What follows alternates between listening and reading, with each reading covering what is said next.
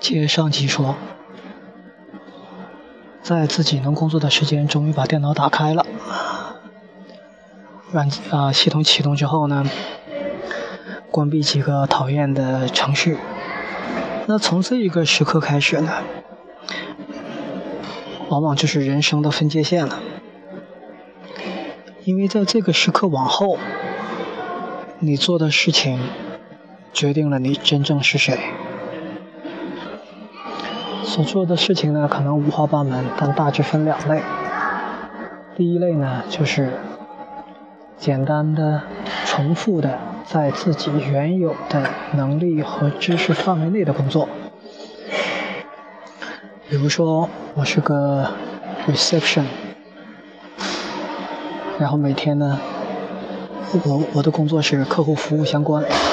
我打开信箱看哪些客户有来信，然后看我的 task list list 上呢要给哪些客户去信，然后这里面要做哪些工作，哪个客户这个改签啦，我要进行通知啊、联络呀，所有的这些工作所需要的能力，我已经具备。这种工作需要的能量呢也比较小，跟日常生活中的能量差也比较低。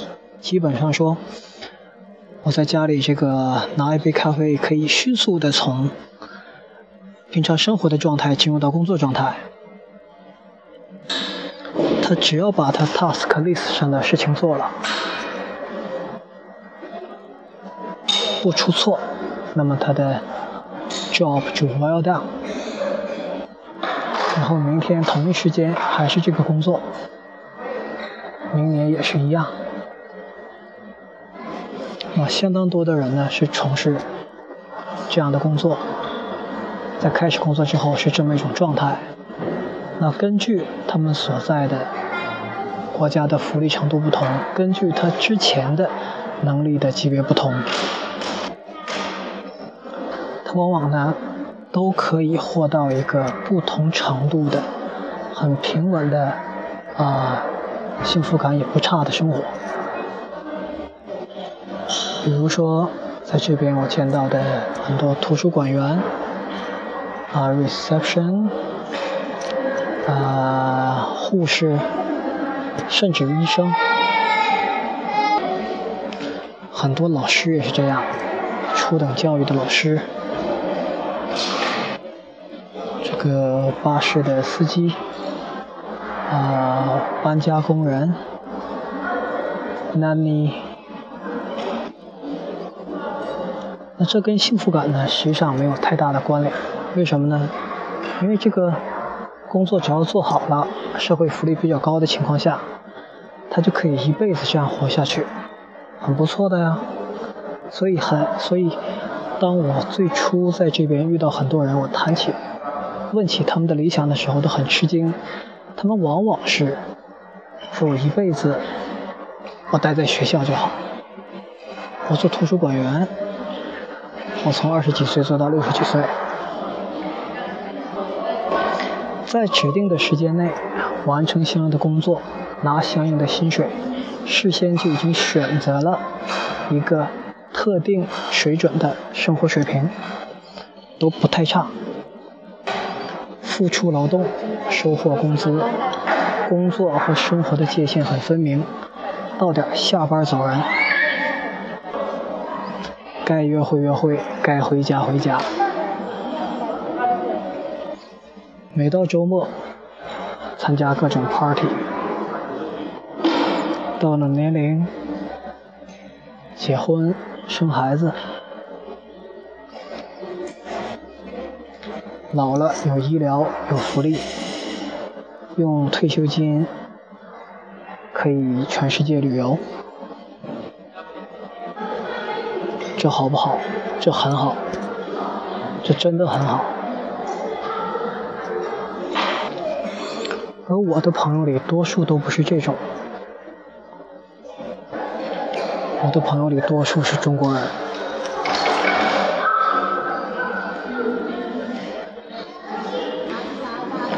我这些朋友往往是比较愿意死磕自己这一批，死磕这自己这一点，主要是跟什么做区分呢？是总试图从别人那里得到得到更多，跟这类人有强烈的区分。我们最容易听到“死磕自己”这句话是在这个逻辑思维的节目里，当时罗胖是死磕自己，叫愉悦别人，做知识的搬运工嘛。但我认为呢，死磕自己和照亮别人，他俩之间是没有关系的。这死磕自己本身，它就是一种类似于上瘾一样的东西。他往往并没有一个非常明确和高尚的目标，而驱动完成死磕自己的，往往是来自来自一种感觉。这个感觉呢，如果用某一个词去描述，肯定就失色了。让我们用几个画面，我们用想象几个画面来描述这种感觉。第一个画面，一只小小的蚂蚁，用它的嘴举起了一片比它身体大十几倍的叶子。超人接住了正在下坠、要坠毁的飞机。威兹特工队玩那个多米诺的骨牌。骨牌推倒第一个，然后随着骨牌的不断的、大量的被放倒，然后看到街上出现更多的威，像洪水一样涌向这个被军队层层保护的国会、蝙蝠侠啊、艾尔曼呐，啊，复仇者联盟啊，黑寡妇啊，Hulk。所有这些在发他们神力的时候，往小了说，大病初愈的感觉，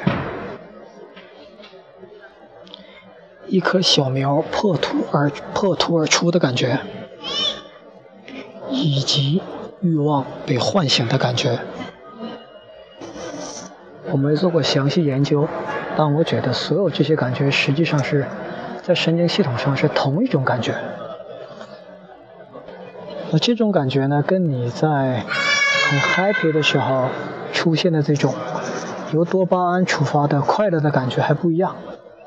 这种感觉呢是 feeling stronger，就是觉得自己的能量和能力比前一个时间和状态更强的这么一种感觉。这让我想到说学。学会了一门新语言的感觉，或者是你得了得到了一辆新车的感觉。你光得到新车实际上是没感觉的，得到新车你有一片可以驰骋的草原。咱们说一匹马吧，得到一匹马，然后你又有一个可以随意驰骋的草原。这时候的感觉，包括我们说的，我们感觉到我们的生命有更多的可能性的感觉。所有这些都是同一种感觉。当这种感觉出现，这些人就嗨，就特别嗨，大脑中就实现了对对自己的所有快感需求的补偿。那是不是所有人都是这样的？我认为，在最初一个婴儿的阶段，所有人都是这样的。但在后来，随着可能性被不断的掐死，到后来变成很多人不仅在这个时候不会感觉很嗨，而而而且会感觉到相反的一些感觉，看到很有能量的东西会烦，看到别人展现出能量他会去否定。那么问题就来了，如果是这种感觉是新生儿都有的。那这种感觉进化上的意义是什么？我觉得在这里有必要要阐述一下，新生儿都有这种感觉。看，当孩子能够睁开眼睛，当他自己能够翻身，这时候还不明显啊，因为他的表情还，这个这个表情系统我们现在还不好察觉。当他能够爬，他就开始了他的探索。我们往往解释说这是好奇心。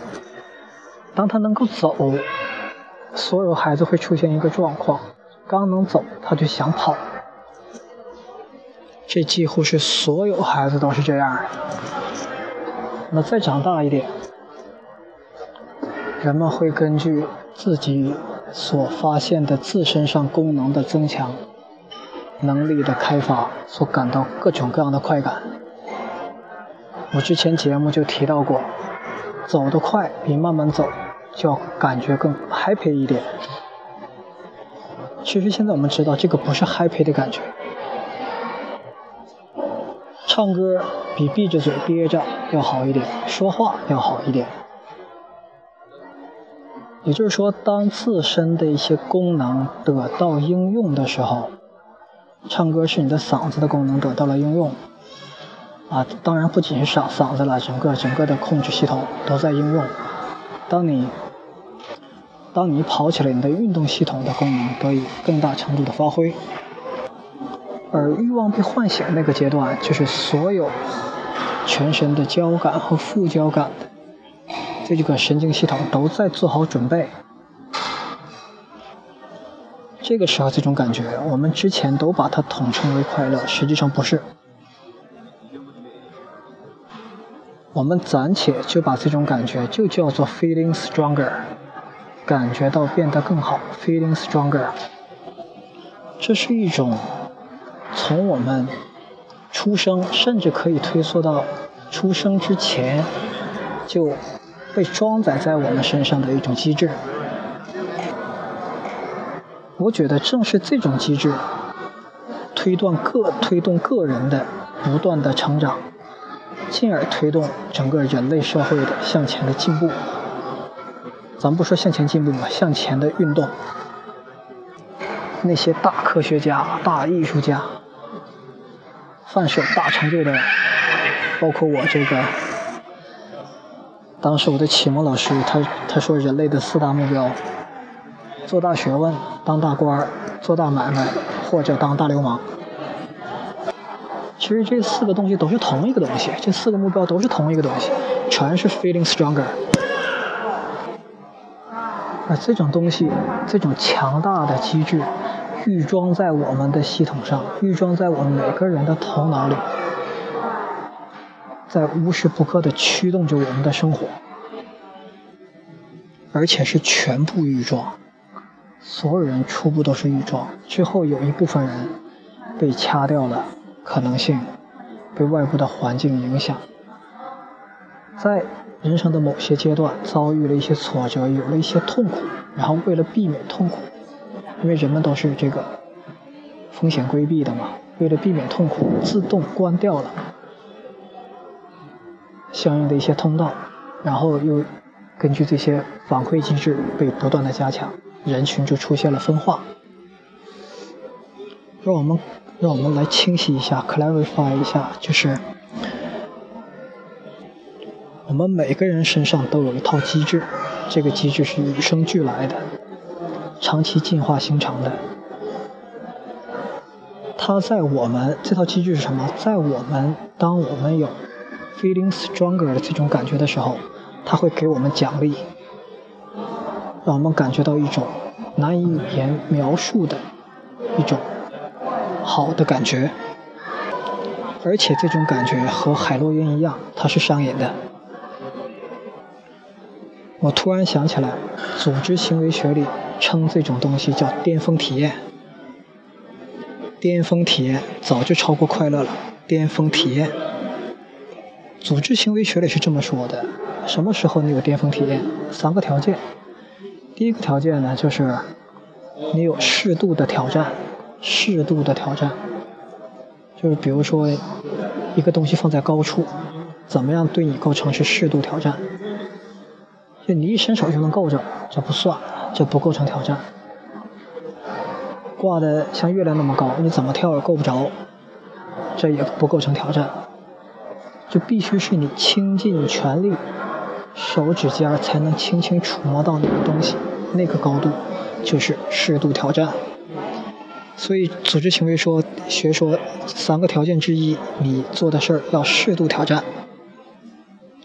第二，有所控制，就像你管理一家公司，你说话有人听。第三，你感觉到被需要、被尊重。实际上，我们看这三个，实际上全部都是。引发这种 feeling stronger 的这种感觉的诱因，所以我们每个人身上实实际上都给你有这种预装，在这个预装这个系统叫我们叫巅峰体验也好，叫 feeling stronger 也好，它在你一些特定的条件下给你极大的精神层面，当然这个精神层面也可以泛及到全身的这种非常好的一种给养。非常好的一种赋能，非常强烈的快感，然后这快感还会上瘾。大家发现没有？就是我们讲金融里，我们讲复利也好，我们讲一个企业的管理，讲它这个良性递增期啊，我们讲经济现象，我们讲大脑的处理。对信息的处理，也也有发现正反馈反，有有有有正向和负向的这种，就是积极的和和消极的这种不断的反馈和加强。我们会发现，我们整个世界，整个世界就处在这样的循环反馈加强里面。那么这种机制的力量是非常非常巨大的。想想海洛因的力量就知道，它比海洛因还要强大，而且它要超越于潜意识，要超越于潜意识，因为它比潜意识还要更深层，它直接作用于作用在你本能层面，这种感觉是本能回馈的。这里我加强一下，我们想几个人物，一个就是说。躺在水池子里，发现自己呃，应该是唐吉呃阿基比德，应该是阿基比德，他他总结出了这个水被自己水的浮力就相当于你排走的水的体积。那么他在被士兵抓住，在刺死刺在把他刺杀之前。他还说：“你要等一等，等我把这个式子算完。”所以你看，这个力量对他的控制已经超越生死，他对这种快感的追求已经超越了他的生死。我们再看一个例子，比如说我们说图灵，我们现在对图灵的了解越来越多，渐渐的把他从一个这个呃拯救世界的英雄的角色，淡淡的、慢慢的。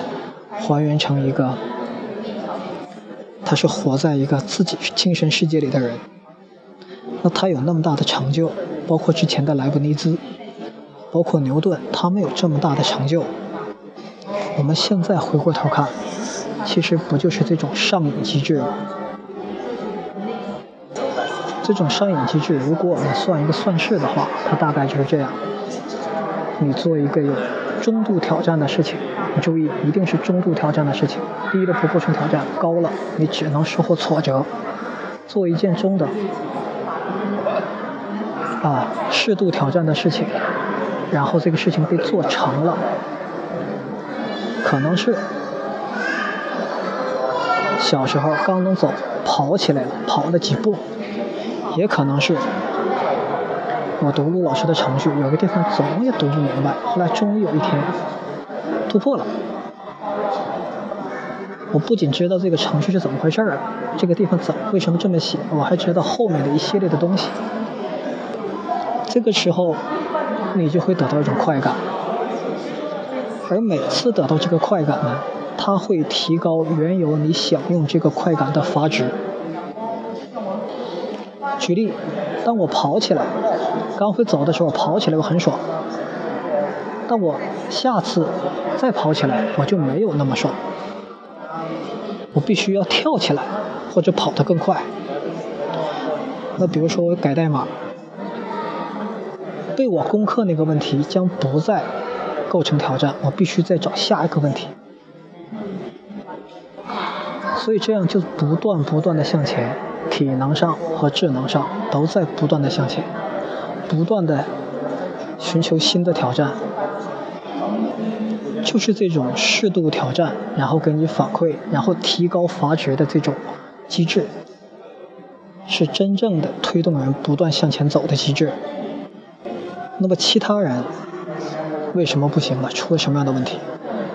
挑战可能过大。感受到了挫折，人又是风险、风险啊风险厌恶的。我们知道这是我们身体里的另一个机制，同时又缺乏相应的知识和经验。一方面受挫折，另一方面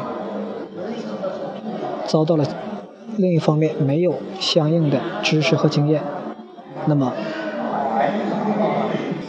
这部分人的这个系统将会被弱化，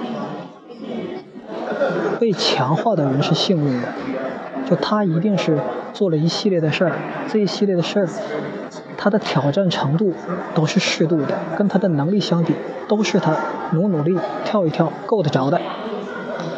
图灵是这样的，莱布尼茨是这样的，马云是马云是这样的，乔布斯是这样。陆生是这样的，丁老师是这样的，淳于也是这样的，被丁老师辅导的继承也是这个样子的。而回过头来，我们再看进化上这个东西是怎么来的。我们神经，我们的神经系统最初的原理是非常非常简单的。神经系统哪怕我们就一根神经，它也它也能完成一系列的工作。一根神经能完成的最简单的工作是什么呢？有科学家用大量的实验揭示了这个问题：我们神经到底是怎么回事？我们大脑是那么多神经构成的，而神经神经单元它是怎么回事？那么相信进化论的话，我们会知道这个人跟鱼的关系。那比较简单的古代的鱼类可能是人。这么说吧，这个进化过程中的那个、那个、那一个、一个、一个脚印，我们会发现呢，这个鱼啊，你去触碰它的身体，它都会有反应。这个反应呢，跟我们人的反应到现在是一模一样的。比如说，我碰这个鱼的左侧，这个鱼会在瞬间。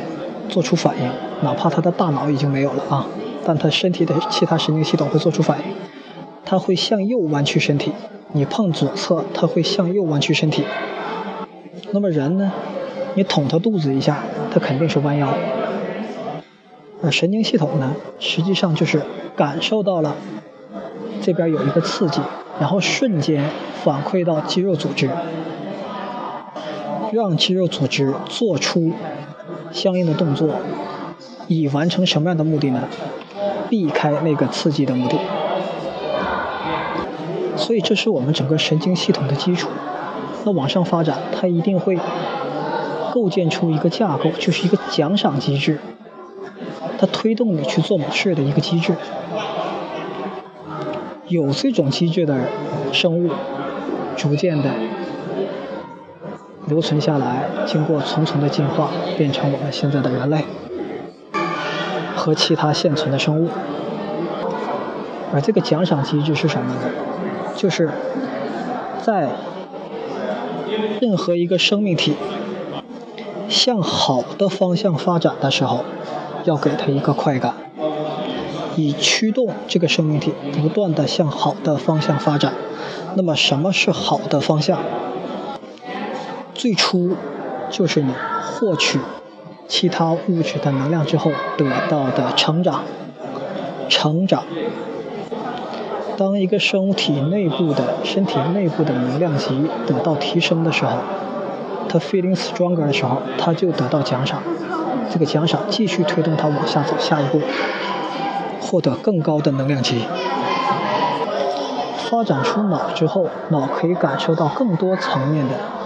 成长，不仅仅是肉体上的成长，还有神经系统架构上的改变、灵感的迸发，他都会得到这个奖赏机制的奖赏。说到这儿，我想大家也许跟我都一样明白了。我们认为是年代精神或者时代精神的东西，实际上从最初的生物开始到现在就一直存在。它就是生命本真的力量。它要 grow up，它 feeling stronger，它要多吃多长多繁衍。他要变得更高、更快、更强。一旦达成以上这些，他就被奖赏，然后进一步的提升这个获得奖赏的法值，不断的这么走下去，进而成为图灵、莱布尼兹、乔布斯、伊隆马斯克，成了路神，成了我，成了丁老师，成了我。而我们真正需要的营养物，其实就是养它的，养这个 feeling stronger 的感觉。这些营养物的作用，就是当我们所面临的适度挑战稍微大了一些，使我们得不到正向反馈的时候，来进行补充。以支撑我们在没得到这个快感之前，没得到这种奖赏之前，继续以那种状态向前走。那么正是这种状态的维持，才能够使我们能够不断的挑战自己。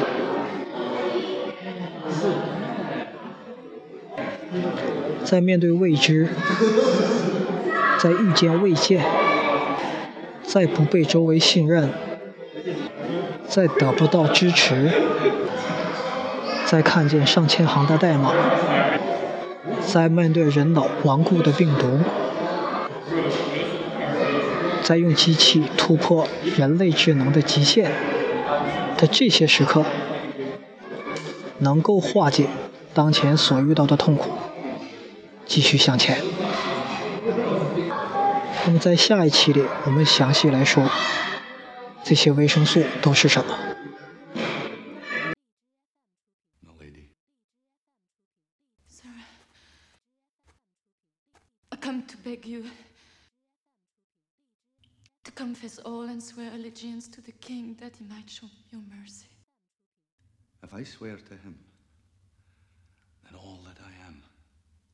dead already. It will die. It will be awful. Every man dies.